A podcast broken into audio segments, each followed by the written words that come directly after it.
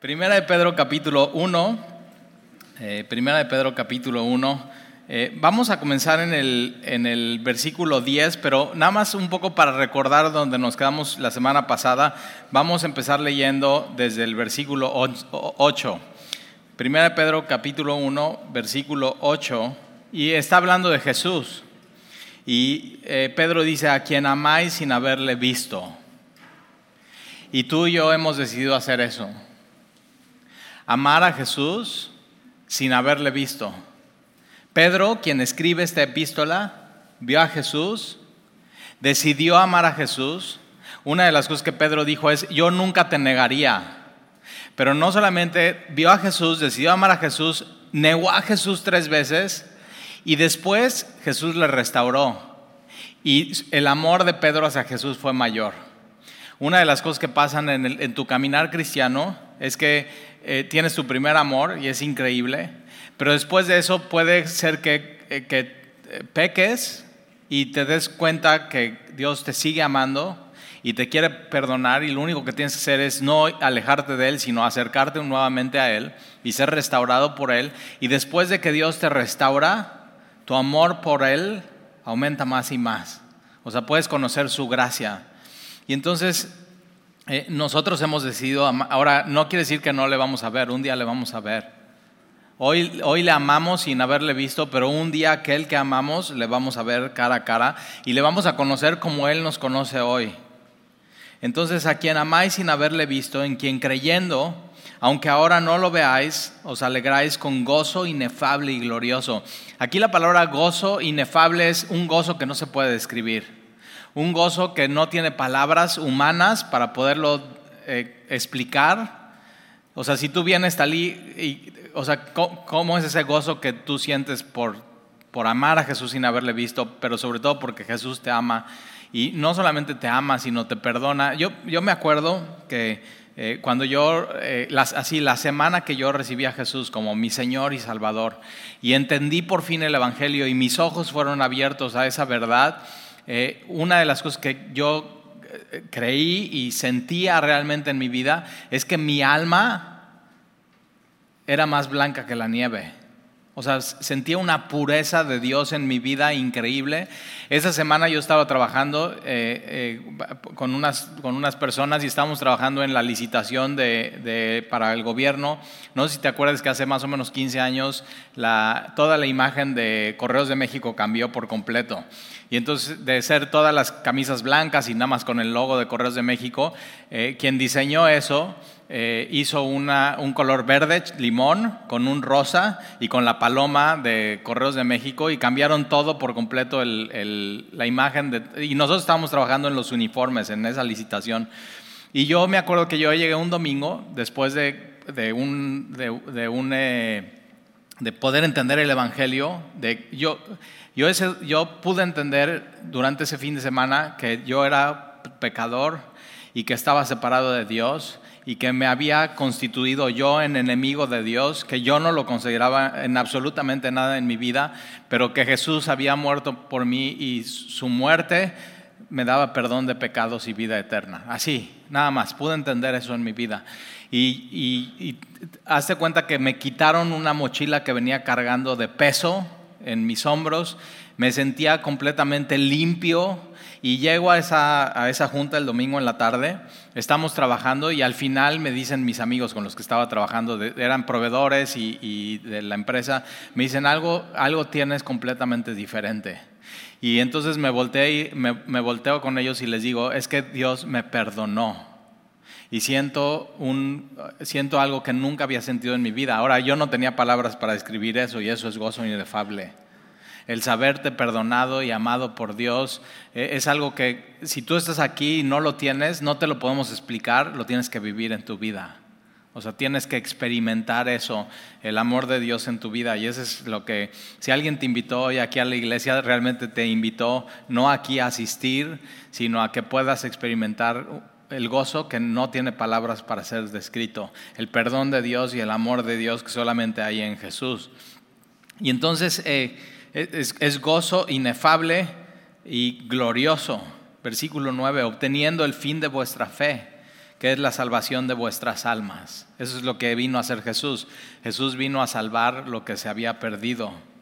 Y versículo 10, ahí, aquí es donde comenzamos y donde nos quedamos la semana pasada. Versículo 10, los profetas que profetizaron de la gracia destinada a vosotros, inquirieron y diligentemente indagaron acerca de esta salvación, escudriñando qué persona y qué tiempo indicaba el Espíritu de Cristo. En, el Antiguo Testamento, eh, de, qué se trata? De la gracia de Dios. O sea, siempre el, Antiguo Testamento habla de la gracia de Dios. Y si has estudiado con nosotros los miércoles el Antiguo Testamento, te das cuenta, desde Adán y Eva, desde eh, el llamado de Abraham, desde su hijo Abraham, Isaac, Jacob, las doce tribus, desde los jueces, o sea, todo, siempre ha sido la gracia de Dios. Es el, el favor inmerecido de Dios para con los suyos. O sea, no se merecían el amor de Dios, no se merecían el perdón de Dios, no se merecían la misericordia de Dios, no, no se merecían ser rescatados de Egipto. ¿Y qué hace Dios? Dios los rescata con mano poderosa. No, no se merecían ver los milagros, no se merecían ver, ver la ley, no se merecían ser el pueblo escogido. Y Dios dice, pues voy, porque Dios es un Dios de gracia. Ese es el Dios del Antiguo Testamento. Ahora, en el Antiguo Testamento los profetas estaban inquiriendo, estaban buscando y, querían saber, por medio del Espíritu de Cristo, quién era. La, salvación no venía a través de una organización, ni de rituales, ni de ritos, ni de sacramentos. La salvación venía a través de una persona. Entonces por eso dice, ¿quién era y en qué tiempo? Y ahora nosotros ya sabemos porque tenemos el Nuevo Testamento. Y el Nuevo Testamento habla de la gracia de Dios igual que el Antiguo Testamento y nosotros ya sabemos quién es y es Jesús. La salvación viene por medio de Jesús. ¿Y en qué tiempo? En el tiempo de Jesús. En el tiempo de Herodes, de Poncio Pilato, del imperio romano, Dios decidió en ese tiempo enviar a su Hijo. Y, hoy ya los, antes en el, Antiguo Testamento los profetas, o sea, Isaías, Jeremías, Oseas, Malaquías, todos ellos, no, no solamente ellos, sino Moisés como profeta, todos ellos estaban escribiendo, siendo inspirados por el Espíritu Santo, igual que los apóstoles del Nuevo Testamento, pero ellos querían saber y querían inquirir y querían conocer la gracia de Dios y en qué tiempo iba a venir el Mesías y quién iba a ser el Mesías. Ahora tú y yo ya lo tenemos claro, eso ya fue manifestado. Pero todo al final, en el Antiguo Testamento y el Nuevo Testamento, fue la gracia de Dios. Y tú y yo no podemos conocer a Dios si no es por medio del Espíritu de Cristo si no es por medio del Espíritu Santo. Es como, como, eh, como, si tú quieres conocer a una persona. ¿Qué tienes que hacer con la persona? Tú puedes como que saber cosas de la persona porque te dijeron acerca de eso, pero si tú realmente quieres conocer a una persona, te tienes que ir a sentar a tomar un café con la persona y hacerle preguntas. Ellos, los profetas, estaban inquiriendo, estaban preguntando, estaban investigando, estaban viendo en los escritos del Antiguo Testamento. Daniel, por ejemplo. Está viendo en los escritos de, los profetas del Antiguo Testamento, queriendo ver quién es, quién es el Mesías, quién es el Cristo, en qué tiempo iba a venir. Ahora eso fue revelado ya para nosotros. Ve, ve la gracia de Dios. Entonces, eh, versículo 11, escudriñando, ¿qué persona? Otra vez, la salvación es por medio de una persona. ¿Y qué tiempo? Indicaba el Espíritu de Cristo, el Espíritu del Mesías que estaba en ellos. Tú y yo no podemos conocer a Dios si no es por medio del Espíritu Santo. Si no, si no es porque Dios decidió revelarse a nosotros y decirnos quién es Él, no, no lo podríamos conocer. Pero hoy sí lo podemos conocer por medio del Antiguo Testamento y el Nuevo Testamento, que su tema, en, su tema en común es la gracia de Dios y todo está hablando de Jesús. Jesús mismo dice, las escrituras en el Antiguo Testamento hablan de mí.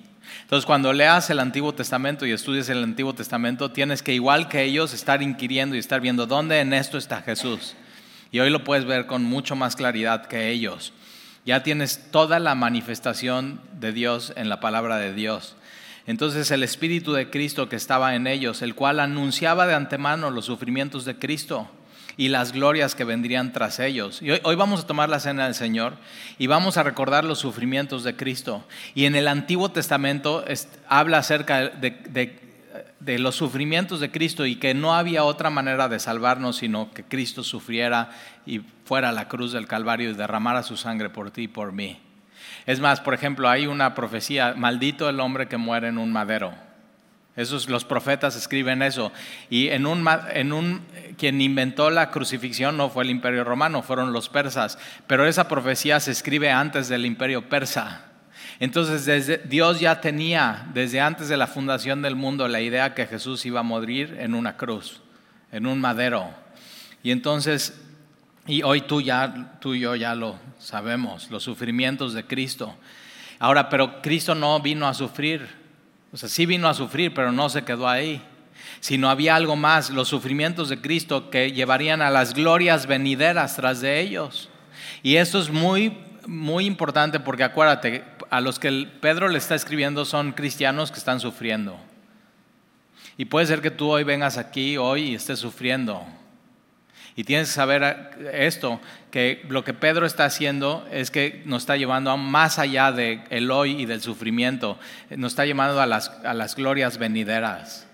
O sea, Jesús no se queda en, la cruz, Jesús no se queda en el sufrimiento, Jesús no se queda derramando su sangre, sino Él es sepultado y resucita de los muertos. Y eso es la esperanza que tú y yo tenemos.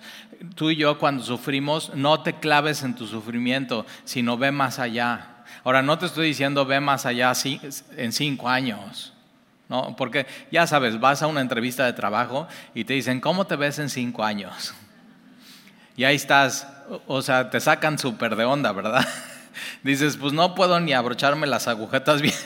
Y ya quieren que yo les diga cómo voy a estar en cinco años, pero estás así. Y no, la pregunta realmente es cómo, cómo va a ser en 100 años. Y quien no es creyente y no es cristiano y no cree en la vida eterna es eso, pues estoy bien frío. O sea, estoy ya en la tumba y me estoy desintegrando. Pero tú y yo, si hemos puesto nuestra fe en Jesús, si hay en 100 años que vas, cómo me veo en 100 años. Y en 100 años me veo con Jesús y Él haciendo esto. Ya, ya no hay más llanto, ya no hay más dolor, ya no hay más clamor porque las primeras cosas pasaron y aquí todas son hechas nuevas. Entonces cuando estés bien hundido en tu sufrimiento, ve, acuérdate que cómo me veo en 100 años. Lo que Pedro está haciendo es aquí nos está llevando más allá del hoy y el ahora y el sufrimiento. Es una, acuérdate cómo dice Pablo, es una leve tribulación momentánea comparado con, siempre tienes que comparar, en tiempo siempre tienes que comparar cuánto es mucho, cuánto es poco, comparado con qué, contra la eternidad. Entonces siempre pesa tu vida y ve tu vida contra la eternidad. Y ya ahí, o sea, todo se resuelve en la cruz del Calvario, donde cambió Jesús tu eternidad. Entonces regresa a ese punto en tu vida. Entonces, ¿qué persona y qué tiempo? Y, y los sufrimientos de Cristo. Y Dios hizo su obra más hermosa y gloriosa en medio del sufrimiento de su Hijo. Por eso cuando alguien cumple años en semilla y dice, ay, tal, hoy es mi cumpleaños, ¿no? Y digo, ven, voy a orar por ti. Me encanta orar por la gente en su cumpleaños. Si hoy es tu cumpleaños, ven conmigo al final. pero te voy a decir cómo voy a orar por ti. Yo digo, Señor, este próximo año, y siempre, cada año oro lo mismo por ti. Igual hasta te aburres de mí. Pero siempre oro, Señor, este próximo año te pido que esta persona te conozca de manera más profunda. Ahora, ¿dónde conocemos de manera más profunda a Dios? En medio de las tribulaciones y los sufrimientos y las angustias. Ahí es donde lo sentimos, lo vivimos, lo... y entonces hay gente que dice, no, Tali, ya no ores por mí en mi cumpleaños.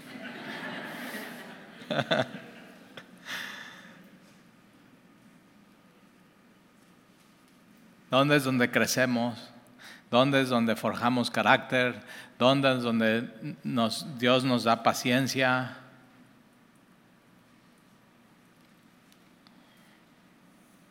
En el quebranto, ahí está Dios con nosotros. Es, es Emanuel, Dios con nosotros, Jesús. Y entonces eh, los sufrimientos de Cristo y las glorias que vendrían tras ellos. Entonces piensa en eso, ve las glorias que vienen después de esto, de lo que estás viviendo. En este mundo tendrás aflicción, pero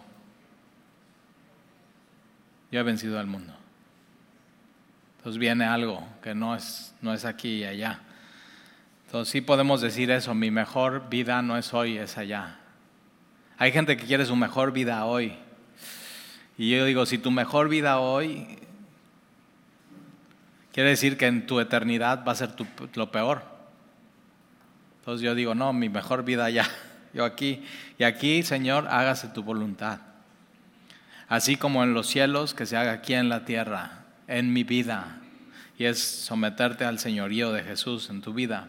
Entonces, versículo 12, a esto se les reveló a los profetas del Antiguo Testamento que no para sí mismos, sino para nosotros administraban las cosas que ahora son anunciadas y claramente anunciadas acerca de Jesús, acerca de la iglesia, acerca de su muerte, su resurrección, la vida eterna, el Espíritu Santo. Todo está clarísimo ahora por los que por los que os han predicando el Evangelio por el Espíritu Santo enviado desde el cielo, por Dios, por Jesús, es su promesa, cosas en las cuales anhelan mirar los ángeles.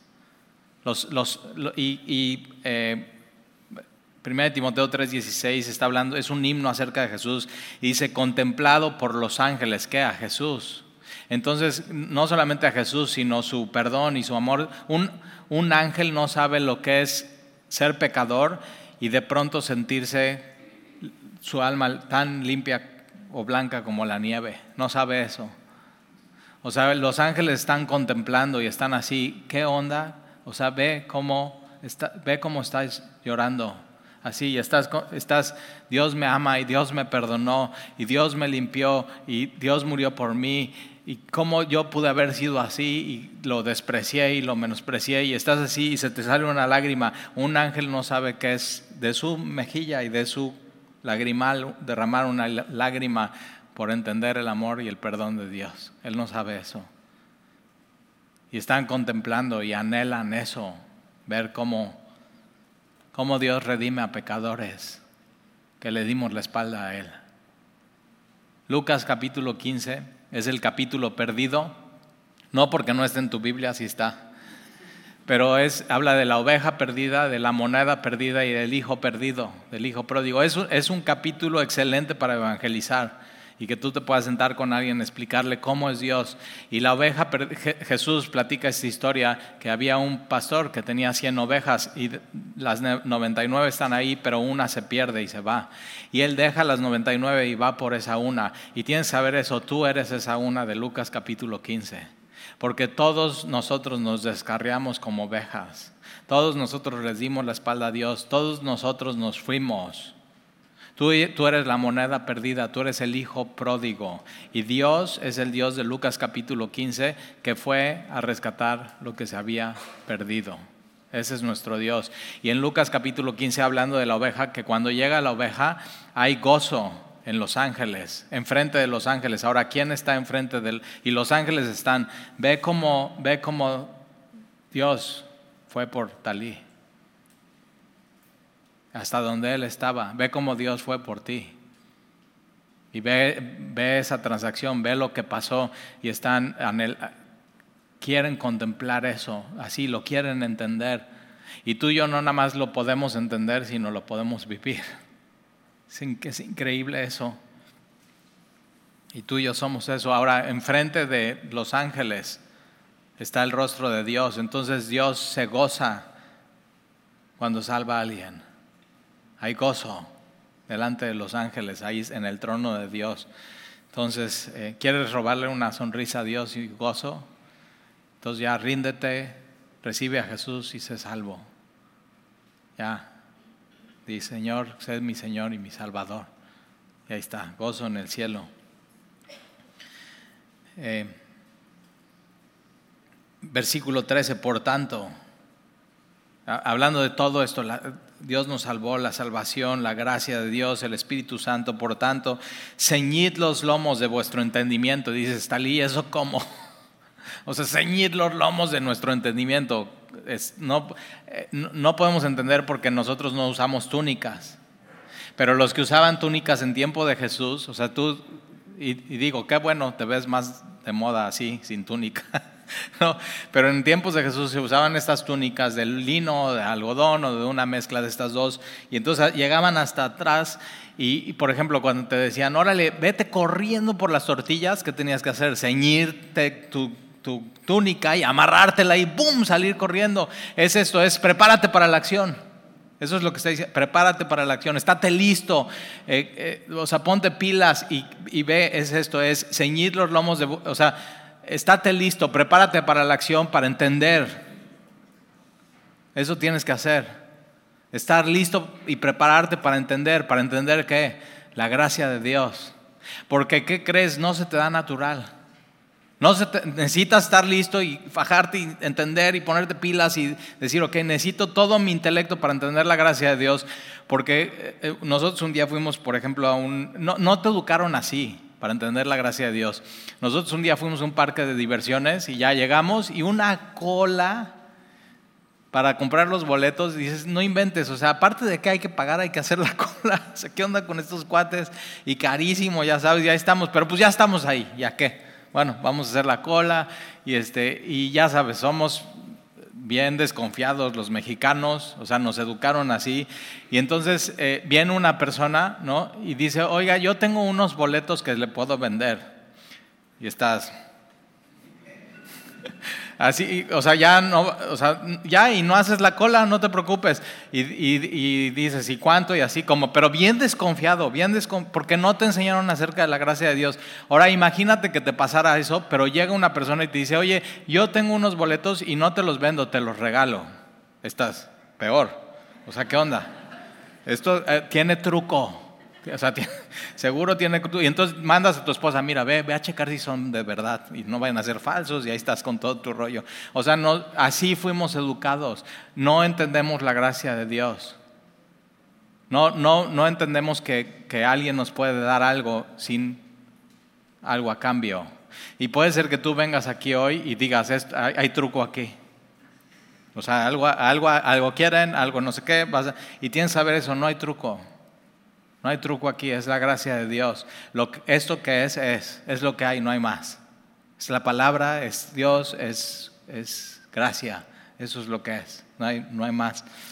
Y entonces, eh, ahora, eh, es por qué necesitas, eh, o sea, ponte en acción para entender la gracia de Dios, porque te cuesta trabajo entender que no te cuesta nada recibir el perdón y el amor de Dios. Y como que sería más fácil que sea a través de, ciertas cosas. O sea, hay que hacer ciertas, tienes que hacer ciertos pasos para estar bien con Dios. Eso es más fácil, ¿por qué? Porque los haces y puedes poner, ok, esto, ya 10 pasos, ¿no? Para estar bien con Dios. Y te encantan los 7 pasos para ser altamente efectivo, 12 pasos para, y ahí estás, ok, vamos, 10 pasos para estar bien con Dios. Y dices, ok, ya, check uno, bien, órale, y te sientes bien pero es tu carne. Y de pronto ya tú te estás calificando a ti y ya y dices, ya los tengo los 10 y la gracia de Dios no actúa así. La gracia de Dios es nada más recíbela. Y dices, así nada más, sí. No, yo, o sea, yo quiero aportar algo. Dices, no, no tienes que aportar nada. No tienes que hacer nada. O sea, y hay, a mí me costó un año entender la gracia de Dios. Entonces, si tú llevas así un mes como no entiendo y así, bueno, te faltan 11 meses. Pero yo sentía que me moría. ¿Por qué? Porque, o sea, me hacía cortocircuito porque venimos de, que nos enseñen que hay que hacer cosas. Si quieres que Dios te ame así y Dios te perdone y su favor esté sobre ti y Dios te bendiga, pues tienes que hacer estas cosas, tienes que portarte bien, no tienes que decir groserías, tienes que diezmar, tienes que ofrecer, tienes que venir a la iglesia y si no vienes, uh, así. Y entonces eh, ahí estás y es más fácil eso. Esa es la economía del hombre que la economía de Dios, que es la gracia. Porque entonces ya te empiezas a calificar y a tu carne le encanta. Así, o sea, si yo te pregunto hoy, ¿cómo estás tú con Dios? Ponte una calificación del 1 al 10. Es muy fácil decir, no, pues yo creo que por ahí un 7. Te encanta eso, porque es, surge, el humanismo surge del hombre y no de Dios. Y, Dios es entender, no, pues yo ya tengo un 10 no por mí, sino por Jesús. Y te cuesta trabajo entender eso. Pero una vez que lo entiendes, mueres, muere tu yo y Jesús ahora vive en ti. Y puedes disfrutar. Entonces, puedes no venir a la iglesia o puedes no venir y Dios te ama. Pero si Dios te ama y has entendido eso y a través de la palabra y de estar juntos podemos entender más a Dios, entonces venir. Pero puedes entonces, puedes, puedes eh, no ofrendar, no diezmar, no servir, no leer tu Biblia, no hacer tu devocional, no meterte un discipulado y ¿qué crees? Tienes diez. Dios te ama. Y entonces hay gente que cortocircuito eso, ¿eh? Porque o sea, vienen de iglesias o de sistemas de, organización de que no, para que Dios te ame y Dios te bendiga, tienes que ofrendar, tienes que diezmar, tienes que venir, tienes que atender, tienes que venir a borrar la iglesia, tienes que lavar los baños, tienes que hacer estas cosas y, te tienes que bautizar. Y Dios dice, no es así. Ya todo fue hecho por mi Hijo en la cruz, en su vida. Y esa es la gracia de Dios. Yo sentía que me moría, pero cuando pude entender la gracia de Dios entendí eso. Quien estaba muriendo era mi carne, que le gustaba calificarse y ver cómo, o sea, me sentía bien al hacer cosas para Dios. Y me di cuenta, estoy re mal, no, no va así la cosa. Entonces, ¿verdad que te tienes que ceñir para entender la gracia de Dios? Poner tu, tu mente en acción y pasa tiempo en la palabra de Dios y ven y, tengo que entender la gracia de Dios en mi vida. Necesito eso en mi vida. Y después ya del año que la entendí, pude vivir en libertad. Entonces ya Dios me ama y no me va a dejar de amar y no puedo hacer nada para que me ame más, entonces puedo vivir en libertad y servirle en libertad y andar en libertad. Y eso es lo que Dios quiere. Dios en la cruz nos liberó de todas esas cosas. Entonces, ceñir vuestros lomos de vuestro entendimiento, sed sobrios, o otra traducción dice, sigue siendo sobrio. Ahora, sobrio es un borrachito, ¿no? Le dices, ¿qué onda? Ya ponte sobrio. Así, ya, ¿qué onda? Ya ponte sobrio. ¿Por qué? Porque está intoxicado. Y entonces tú y yo no tenemos que dejar que el mundo nos intoxique. Tenemos que ser sobrios y, sobre todo entendiendo la gracia de Dios en nuestras vidas, que no caminemos en la carne, que no caminemos por obras, que no nos dejemos manchar por eso, sino ser sobrios, no intoxicados, tener dominio propio. O sea, moralmente ya decidimos, o sea, vamos a seguir a Jesús y estos son los límites y estas son las líneas y tener mis prioridades en orden. Eso es muy importante. Ser sobrios tiene que ver con tener tus prioridades en orden en tu vida. Y lo número uno para el cristiano es Jesús, es Dios. Eso es lo número uno. Entonces, eh, ceñid los lomos de vuestro entendimiento, sed sobrios, esperad por completo en la gracia que os traerá cuando Jesucristo sea manifestado. Entonces, la, una, una marca del cristiano es la esperanza. No me hundo en lo que estoy viviendo hoy porque tengo una esperanza. Y es esperanza en su gracia. Y sé que hay algo que viene algo mejor para mí en la eternidad. Entonces, esperad por completo, ahí está, esperad por completo en la gracia que os traerá cuando Jesucristo sea manifestado. Como hijos obedientes, somos hijos de Dios. Eso es el cristiano, es, hijo. Todos somos creación de Dios, no todos somos hijos. El que ha creído en Jesucristo como Señor y Salvador, entonces Dios le da el privilegio de ser hijos de Dios. Y tenemos que ser hijos obedientes, sometidos a Dios, a su señorío. Y, no os conforméis a los deseos que antes tenías estando en vuestra ignorancia. No tienes que seguir igual. Ah, tiene que haber un antes y un después. Tu forma de vivir tiene que cambiar de manera radical. Eh, y, no os conforméis a los deseos que antes tenías, estando en vuestra ignorancia. Eh, hay gente ¿no? que dice, no, palabra de moda para los millennials hoy, que no creen en Dios ni en Jesús, dice, no, yo no soy ateo, soy agnóstico.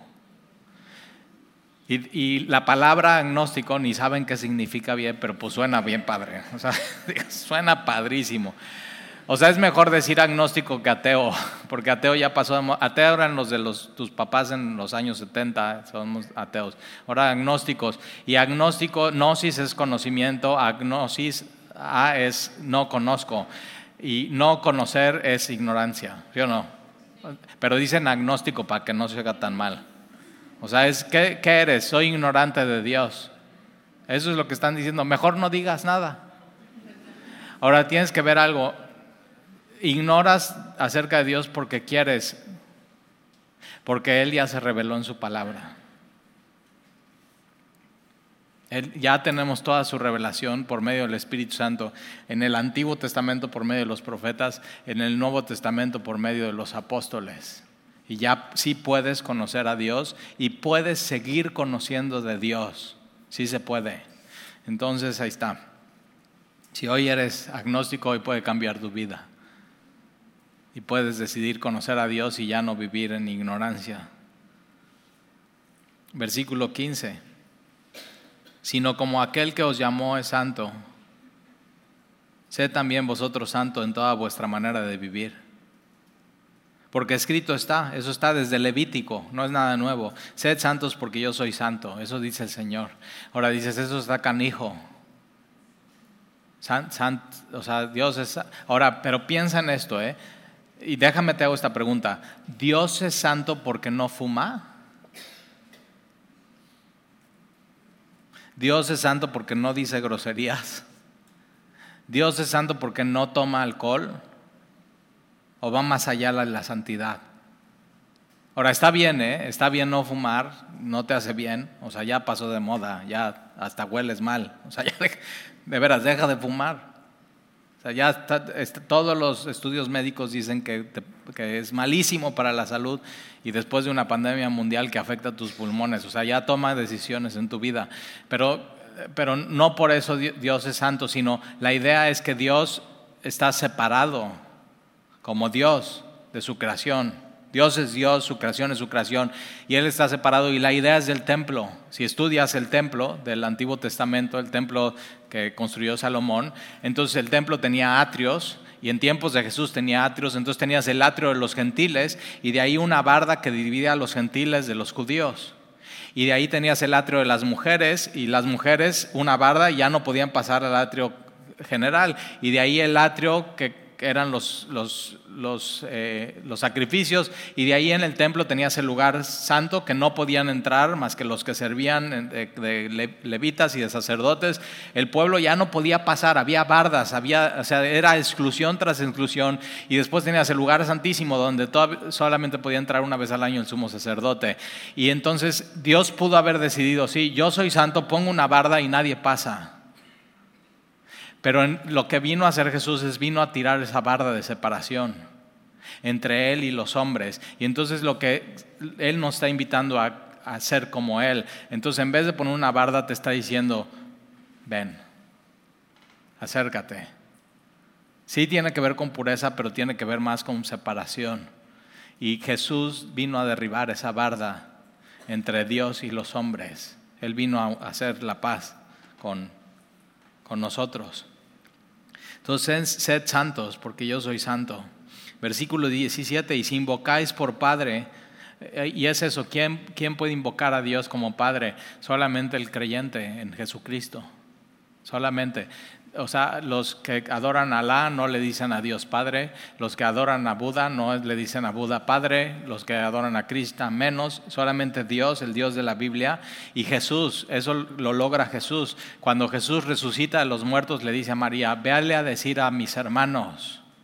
Y es la primera vez que Jesús le dice a, a los apóstoles, hermanos, primero les dice siervos, después amigos, y cuando resucita les dice, ahora son mis hermanos hay una nueva relación, hay una nueva familia, que voy a subir a mi Padre y a vuestro Padre, y hay una nueva relación con Dios. Entonces, ¿a quién invocamos? A nuestro Padre, eso somos. ¿A quién le pedimos, sálvanos, Padre? A Dios, solamente los cristianos. Y si invocáis por Padre aquel que sin acepción de personas juzga según la obra de cada uno, conducíos en temor todo el tiempo de vuestra peregrinación. Es, vive tu vida reverenciando a Dios, temiendo. O sea, tú ves las noticias. O sea, ¿qué onda? Y la, la conclusión de todo eso que pasa en las noticias es, no temen a Dios. No consideran a Dios, no tienen reverencia por Dios los ojos de Dios están sobre cada uno de nosotros y ellos es a pesar de que Dios me está viendo, a pesar que yo sé que está mal y estoy mal contra él, voy a hacer esto. No hay temor de Dios. Y una de las cosas que tienes que pedir en tu vida es, Señor, ayúdame a aprender a reverenciarte y a temerte en mi vida. No es miedo, ¿eh? El, el miedo te aleja de Dios. el temor te acerca a Él. Te quiero reverenciar y te quiero amar y te quiero conocer. Y entonces conducíos todo el tiempo, fíjate, esos somos peregrinos en esta tierra.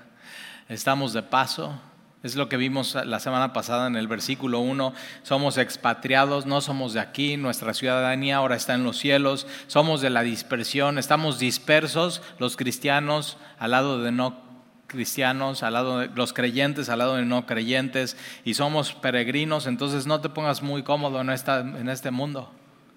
Y puede ser que estés en una prueba dificilísimo y tienes que saber, no te pongas cómodo, esta prueba no es eterna va a pasar.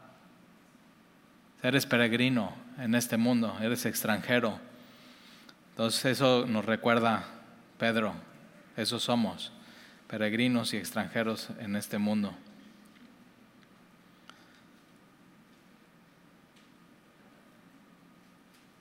Versículo 18. Sabiendo que fuiste rescatado. Es algo que tienes que saber no te puede rescatar solo, Él te tiene que rescatar. A eso vino Jesús. Y aquí el rescate implica rescate con pago. Él te rescató, Él pagó por ti. Él, él te rescató y fuiste rescatado de vuestra vana manera de vivir, de tu, de tu vacía vida. Él te rescató. Todo aquel que no tiene a Jesús en su vida y en su corazón, su vida está vacía, no tiene propósito, no tiene un destino, no tiene un origen, deambulando por este mundo. Pero Él te rescató de eso, para que no sigas igual. Te rescató de una vana manera de vivir, la cual recibiste de vuestros padres y nos rescató no con cosas corruptibles como oro o plata. Por más dinero que tengas, oro o plata, puede ser que tengas Bitcoin, no te puedes salvar. No puedes. No puedes, por más obras que hagas, por más oraciones, por más indulgencias que tú quieras pagar, no te puedes salvar. Él nos rescató y, el pago no fue con oro, no fue con plata, no fue con cosas corruptibles, versículo 19, sino con la sangre preciosa de Cristo. Ahí está el pago. Jesús cuando está en la cruz, así, pagado es mío. Y Él tiene tu factura. Eres de Él. Ya no eres mal, más del pecado, ya no tienes que ser esclavo del pecado, ya no eres más de Satanás, ya no le tienes que rendir cuentas a Él, ahora eres de Jesús. Y el, pago fue hecho ya por completo. ¿eh? Eso es la gracia de Dios, el favor inmerecido de Dios. No, no te hubiera alcanzado. Es más, estabas en bancarrota y Él vino a pagar lo que tú no podías pagar. Con la sangre preciosa de Cristo, como de un cordero sin mancha y sin contaminación, ya destinado desde antes de la fundación del mundo. Ya, ya, ya estaba ese plan. Hay gente que dice, bueno, ¿y por qué si Dios que todo lo sabe y es Dios y es eterno y es el alfa y el omega, si Dios hubiera sabido, o sea, que Adán y Eva iban a pecar, entonces, por, o sea, ¿por qué los dejó? ¿Por qué? Digo, no, Dios sí sabía, porque desde antes de la fundación del mundo ya estaba el plan de la cruz. Desde antes de Adán y Eva, que desobedecieron a Dios, Dios ya había hecho provisión pero ¿qué quería Dios? Que escogieran. ¿Qué van a hacer? ¿Me van a amar a mí? ¿O van a alejarse de mí y van a pecar? Y es lo mismo, el mismo dilema que tú tienes en tu vida. ¿Qué vas a hacer? Ya está la provisión, ¿eh? ya está Jesús, desde antes de la fundación del mundo. Y es más, desde antes de la fundación del mundo, Dios a ti te escogió. ¿Qué vas a hacer tú? escogerlo a Él o no. ¿Qué vas a hacer? Es un, es un dilema de la humanidad. Ya destinado desde antes de la fundación del mundo, pero manifestado en los posteros tiempos por amor de vosotros. Ya fue manifestado Jesús. Eh, ¿Quién, ¿Quién, es la persona y en qué tiempo? ¿Y por qué fue por amor de Dios te ama? Posiblemente estés aquí hoy y tengas la duda. Es que no, después de todo lo que he hecho y he sido y rebelde y no quiero tener nada con Dios y me he alejado, ¿cómo me puede amar Dios? Dios te ama. Él es, Dios es amor. Porque de tal manera amó Dios al mundo que dio a su Hijo unigénito para que todo aquel que en él cree no se pierda, mas tenga vida eterna. Dios te ama. Y lo demostró derramando la sangre de su Hijo en la cruz por ti, sangre preciosa de Cristo. Versículo 21, y mediante el cual creéis en Dios, quien le resucitó de los muertos y le ha dado gloria para que vuestra fe y esperanza sean en Dios habiendo purificado vuestras almas por la obediencia a la verdad. La, obediencia a la verdad es creer y someterte a la verdad. Mediante el Espíritu no puede ser de otra manera. ahora, ¿para qué? Para el amor fraternal no fingido. Dios te rescató y pagó el precio y te compró. ¿Para qué? Para que puedas amar a los demás. Amor fraternal auténtico y no un amor que va más allá de lo normal. Es el amor de Dios. Entonces, tres cosas de un cristiano. Número uno, su esperanza está en lo que viene, no el aquí y el ahora, en lo que viene. Entonces puede tener esperanza en medio de las tribulaciones. Número dos, la marca del cristiano es el amor. Y número tres, santidad. Sed santos porque yo soy santo, separados de lo, demás. Eso es. Así, muy, muy claro Pedro en, en todas estas cosas. Y entonces eso causa gozo inefable. ¿Te imaginas el gozo de Pedro? Yo nunca te voy a negar y lo niega. Y llora amargamente y Jesús viene después de resucitar y ¿a quién busca primero? A Pedro y lo restaura. No, Pedro está diciendo, no te puedo explicar el amor de Dios. Es inexplicable. Lo tienes que vivir. Tienes que experimentarlo para, para, el amor fraternal no fingido. Amaos unos a otros con entrañablemente, de corazón puro. Solamente puedes amar así si Dios cambia tu corazón. Necesitas un corazón puro. Bienaventurados los de corazón puro, porque ellos verán a Dios. Corazón puro. Si hoy dices, tengo, o sea, tengo todo menos pureza en mi corazón, necesitas a Jesús como tu Salvador y Señor. Y hoy puedes dejar tu corazón puro. Es, es el anhelo de tu alma. Versículo 23, siendo renacidos o renacer o nacer de nuevo, no de simiente corruptible, sino de incorruptible por la palabra de Dios que vive y permanece para siempre. No corruptible, la vida espiritual implantada en ti no es, corruptible, no es incorruptible, no falla, no se deteriora, es, es eterna. Ya fue implantada en ti, ya te dio vida. Y lo que, lo que Dios hace es que Él usa su palabra para implantar en ti vida. Es el Evangelio. Cuando estás escuchando un mensaje como este y, dices, yo me acuerdo, yo estaba escuchando mensajes así y digo, esto no lo sabía, pero tiene todo el sentido. Era lo que mi alma sabía que era la verdad. Así, todo así, todo el sentido. Y es como una semilla que es implantada, que da vida, vida espiritual a tu corazón y no falla y permanece para siempre. Ahora, versículo 24, porque toda carne es como hierba tu físico, tu, tu cuerpo. Dices, Talí, estoy bien fuerte. Dice, o sea, espérate en 10 años y hablamos. O sea, tú puedes estar aquí y decir, soy bien joven. O sea, los que tenemos de 40 para adelante, eso decíamos. ¿Y ahorita qué dices?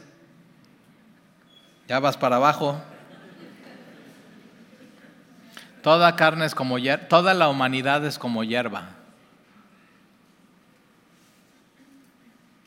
Y toda gloria de lo, toda la, tu momento más épico y glorioso.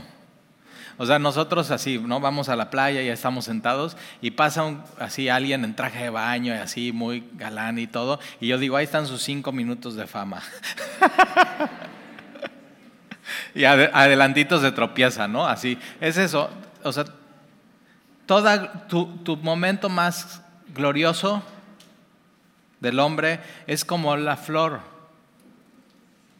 de la hierba. La hierba se seca y la flor se cae, pero la palabra del Señor permanece para siempre.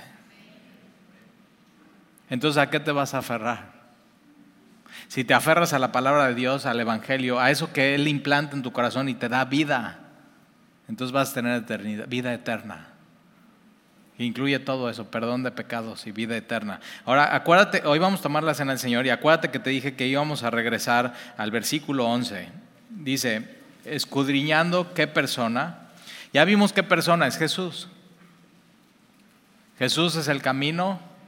Si tú hoy te sientes perdido en este mundo, Jesús es el camino.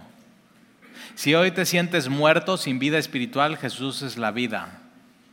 Si hoy te sientes confundido, Jesús es la verdad.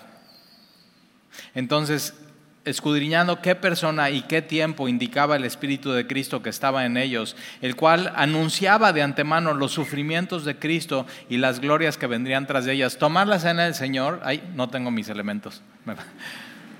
¿Alguien necesita? Levanta tu mano, igual te pasa como a mí y eres bien desubicado y no los agarraste. Levanta tu mano, gracias. Por aquí necesitamos también. ¿Alguien más necesita?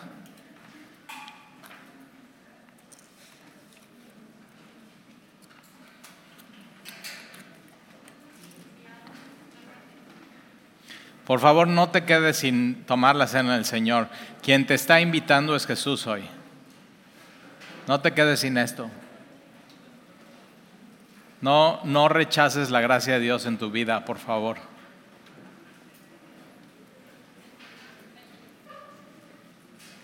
Y te voy a pedir que me acompañes a Isaías 53 en tu Biblia. Y con esto vamos a tomar la cena del Señor. Isaías 53. Isaías lo vas a encontrar, ah, justo si abres a la mitad de tu, la mitad de tu Biblia vas a encontrar Salmos por ahí y adelantito Proverbios y después vas a encontrar adelantito eh, Isaías. Isaías capítulo 53. Entonces abre tu Biblia en Isaías y saca tus elementos para tomar la cena del Señor. Acuérdate, Isaías estaba escudriñando, estaba pensando, ¿quién va a ser? ¿Quién va a ser? ¿Quién va a ser? ¿Y en qué tiempo?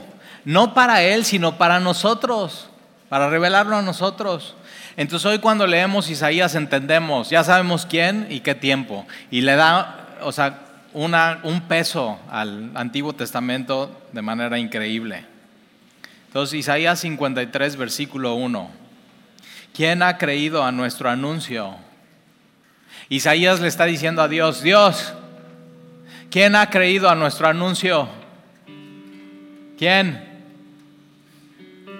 Y aquí estamos, tú y yo, después de años, creyendo al, al anuncio del Evangelio. ¿Quién ha creído a nuestro anuncio? Y sobre, sobre quién, ahí está quién, sobre quién la persona se ha manifestado el brazo de Jehová. ¿Sobre quién? Subirá cual renuevo delante de él y como raíz de tierra seca. Ese es Jesús. Como raíz de tierra seca. Jesús nació en Belén en un pesebre. Una raíz en tierra seca.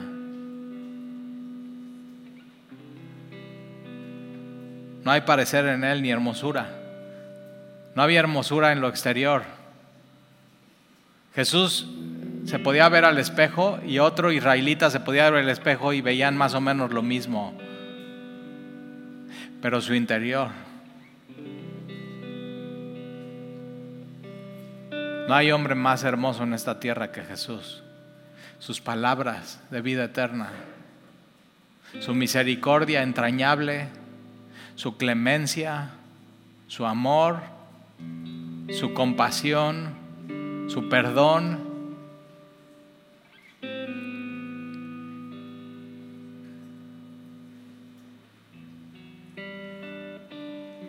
sin atractivo para que le decíamos, no hay parecer en él ni hermosura. Le veremos más inatractivo para que le decíamos, y Jesús vino como, como tú y como yo, ¿para qué? Para podernos acercar a Él con confianza. Se hizo vulnerable para que no hubiera impedimento de tú acercarte a Él. Para que le deseáramos por lo que había en su interior. Era la gloria de Dios.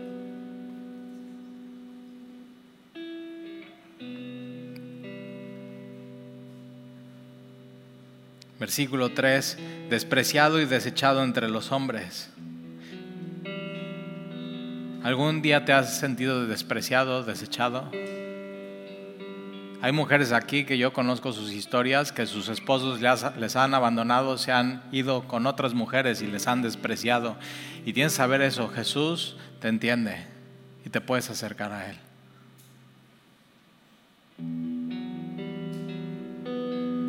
Despreciado y desechado entre los hombres, varón de dolores, experimentado en quebranto. Entonces cuando tú estás quebrado y ya no puedes más, te puedes acercar a Él. Él te entiende.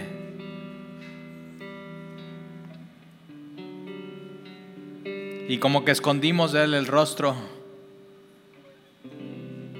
Por eso cuando entiendes la cruz y, y su amor y su gracia y que lo hizo por ti, pero por ti porque eres pecador. Y, ves, por ejemplo, la, película de La Pasión de Cristo y estás viendo, es cruda y es dura y estás, ah, ah, así, así, y fue peor. ¿Pero por qué? Porque sabes que fue por ti. ¿Cómo por mí eso? Y como que escondimos el rostro. Y fue menospreciado y no lo estimamos. Ciertamente Él llevó nuestras enfermedades y subió nuestros dolores y nosotros le tuvimos por azotado. Por, pero fue, fíjate, fue herido de Dios.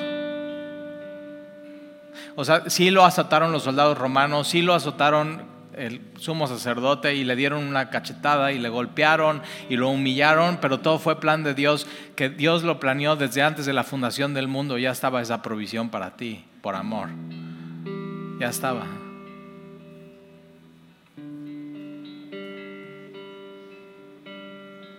Por azotado, por herido de Dios y abatido.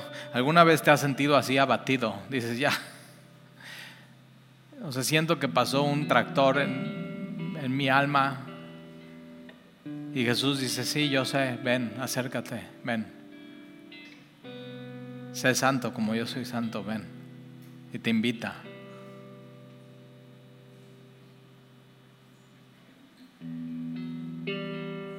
Mas Él, herido fue por nuestras rebeliones, molido por nuestros pecados, molido. Por eso cuando tomas la galleta y la pones entre tus muelas y la mueles, piensa en Jesús, Él fue molido por ti.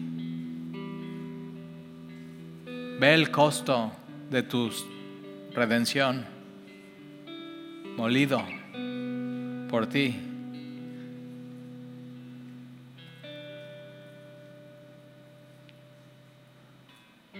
Y el castigo de nuestra paz fue sobre Él.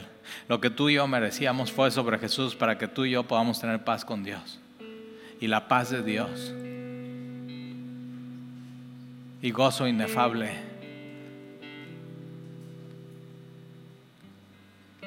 Y por su llaga fuimos nosotros curados, todos nosotros, todos nos descarriamos como ovejas, cada cual se apartó por su camino, mas Jehová cargó en él el pecado de todos nosotros, angustiado él y afligido, no abrió su boca y pudo haber, pudo haber abierto su boca. O sea, Él es Jesús, es Dios. Él, él fue el que dijo, sea la luz y fue a la luz. Él es el que separó la tierra del agua. Él es el que hizo todo lo que ves. Y pudo haber abierto su boca y desaparecido la cruz. Y así, en un momento así, retirar el aliento de los soldados. Y no lo hizo por amor a ti. Él decidió sufrir por ti. Ve el costo de que hoy estés aquí sabiéndote perdonado y redimido y amado.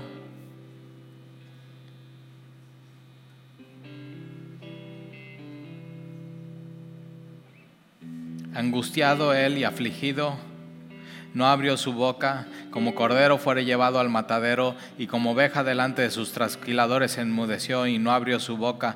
Por cárcel y por juicio fue quitado, y su generación, ¿quién la contará? Porque fue cortado de la tierra, murió de los vivientes y por la rebelión de mi pueblo fue herido y se dispuso con los impíos su sepultura, mas con los ricos fue su muerte, aunque nunca hizo, mal, nunca hizo maldad, ni hubo engaño en su boca. Con todo esto Jehová quiso quebrantarlo, sujetándolo a padecimiento. Y él que dijo, Padre, sea tu voluntad. cuando haya puesto su vida en expiación por el pecado, Él puso su vida por ti. Jesús cuando está en la cruz, dice, Padre, en tus manos encomiendo mi espíritu. Él puso su vida por ti. Verá linaje, y aquí estás. Vivirá por largos días, eternidad, y la voluntad de Jehová será en su mano prosperada. Verá el fruto de la aflicción de su alma. Tú un día vas a ver el fruto de la aflicción de tu alma va a ser gloria de, la gloria de Dios. Entonces lo que estás viviendo va a tener un fruto.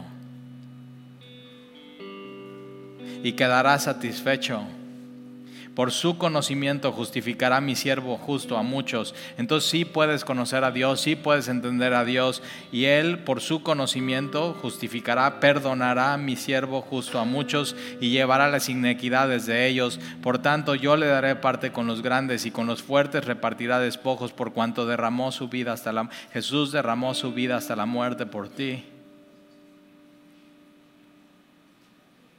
Y fue contado con los pecadores habiendo él llevado el pecado de muchos y orado por los transgresores. Y Jesús cuando está en la cruz dice, Padre, perdónalos porque no saben lo que hacen. Y ora por la humanidad. Jesús sabe, todo, todo hombre es como la hierba. Toda gloria del hombre es como la flor y la hierba.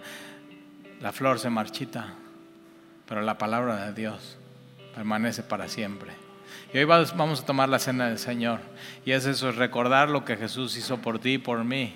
Que no se trata de, de qué estoy haciendo yo por Él, sino lo que Él hizo por mí. Y entonces, ¿cómo voy a responder a eso, a su amor? Que puedas conocer su gracia, su misericordia, su perdón y recordar que Jesús derramó su sangre preciosa por ti. Ahí está, Él fue el pago.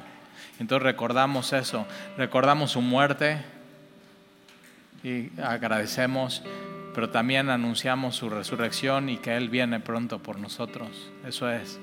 Y somos un cuerpo. Entonces vamos todos juntos primero a comer.